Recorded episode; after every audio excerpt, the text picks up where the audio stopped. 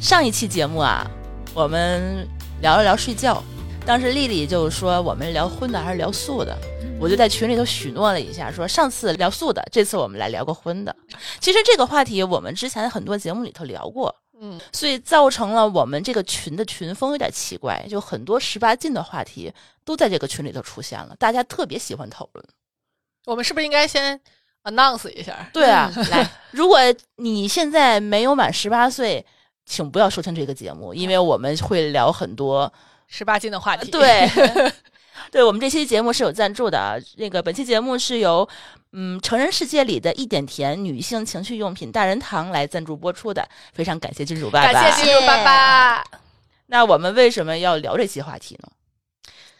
我觉得，哎，是上次那个塑教导致的，大家好像这个点被触发了。就是我都这样了，你就让我看这个？对。然后有一个群友正好提到了这方面的一个困扰。根据大家的反馈，我们发现其实这个东西可能是困扰我们很多人的，但是可能平时不太好意思说。嗯，那我们群其实是一个非常好的，感觉土壤很肥沃。我觉得大家是觉得这个话题能够在我们群里头对交流，并且我们是愿意去跟他交流的。对所以大家都把自己的这些苦恼，就纷纷在里头跟我们说了一下。嗯，后来我们发现，就是不只是男生有苦恼，很多女生也有苦恼。对，这肯定是双向的。嗯，这事儿就是不太容易是一个人的问题。嗯对，这个其实是我一开始提的一个问卷儿，哦，我当时就问这个群里的这么多人说，有多少次是女生发起的主动？其实我一直想看到这个比例，嗯，结果后来我发现，我们女生的回答都是女生自己是在很多在主动的，嗯。发现这样很不可思议，就是我们好像都比较放得开，嗯。很多人在群里头聊的这个话题，反而是女生对这个的好奇心是很大的。而且很敢。嗯。对。就是比如说我们在聊小玩具的时候，可能男生有的反应是，你买这些不怕老你老公生气，嗯，然后我们的反馈都是那怎么了？那怎么了？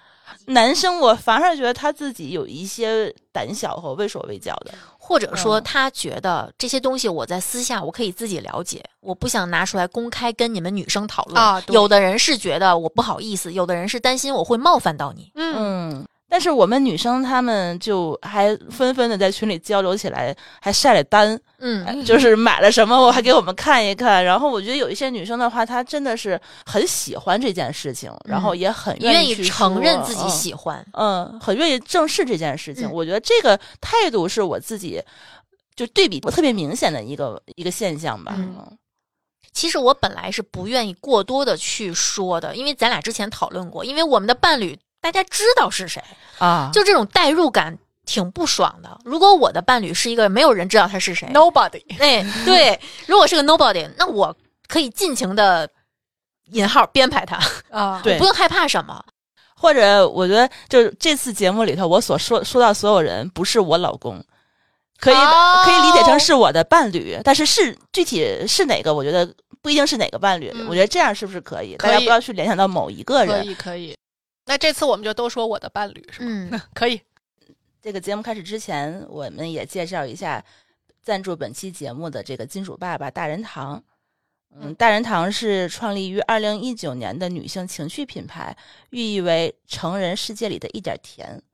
嗯，我们是比较呃吃这个态度的哈，因为会心一笑。嗯因为它其实这个东西的这个理念，其实跟我们想的其实差不多，也是觉得这个东西女生是可以很享受这个快乐的。尤其是不要把它作为一种，嗯、束缚或者是压抑，或者是嗯给自己带来困扰的一个事情。对，其实这是可以去主动追求的，也可以说是很容易就可以嗯做到的一个嗯点。嗯，然后他们大人堂旗下呢，其实一共有三类产品。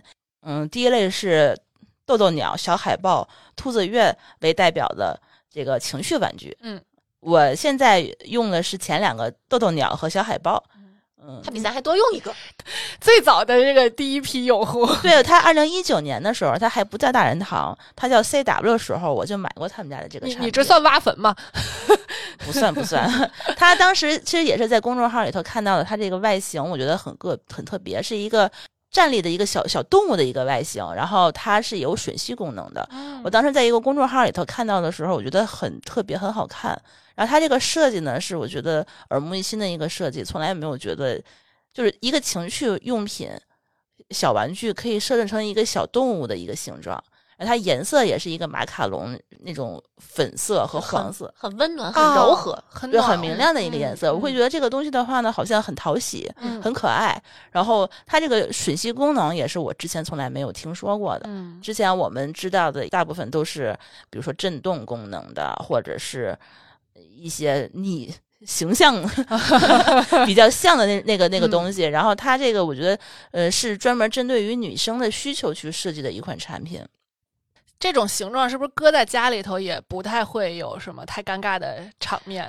嗯它看起来就是一个装饰品，或者是一个小摆设。嗯而且不会让人引发一些联想啊因为我以前曾经遭遇过，就是被看见了，嗯，但其实那是一个就是颜色很柔和的，但是它的形状就没有特别的那种设计感，对，没有设计感，嗯就看上去非常直愣愣的，非常直给的那种造型一。下就知道这是对，人家一眼就知道你是在干嘛，嗯就这种感觉是对于女生来说其实是很不好的。嗯，然后它的那个其实触感也还不错，嗯，对，它采用的是婴儿食品级的硅胶，嗯然后触感也是很舒服嗯，拿起来是软软的那种感觉，然后你水洗什么的也会很方便。嗯，嗯嗯。清洁太重要。卫卫生很重要。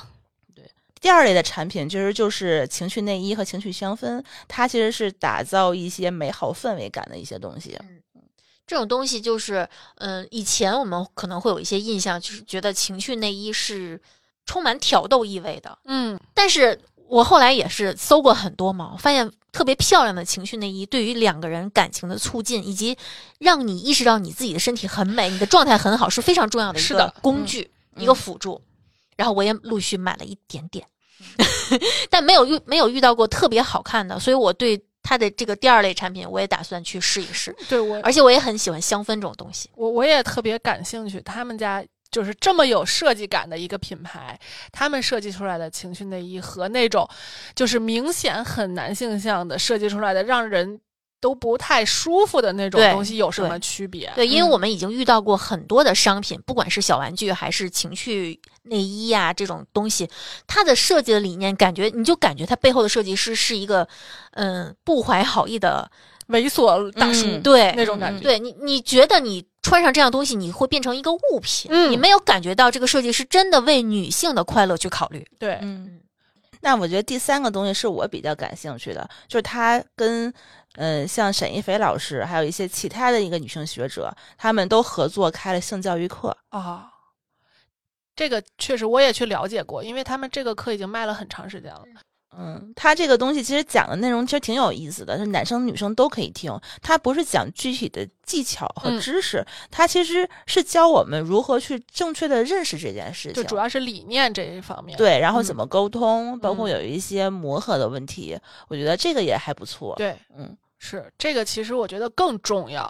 其实具体的那些操作呀什么之类的，我们都可以去讨论，我们嗯可以去磨合。但是如果你理念上都没有达到这个层次的话，你甚至都会羞于去去想这个事儿，嗯都别说聊了，你可能想都觉得很肮脏、很不行。那那其实你的生活就缺少了很多快乐呀。其实我是觉得它整个这个产品，嗯，整个一套下来的话呢，它给人的一个感觉就是说，他希望女生能够在这里面是有有沉浸感、有体验感，然后嗯能够有愉悦感的一个东西。然后他整个的感觉确实是很很贴心，呃，很嗯温暖的那种感觉。呃，首先它设计的这个功能，呃，这是我知道第一款带有吮吸功能的小玩具。当时我是被它的那个外表和它的这个功能所吸引的，因为我之前我不知道有专门这样功能的一个东西，嗯因为我嗯们之前买过的大部分其实都是震动的。嗯，或者是棒状的。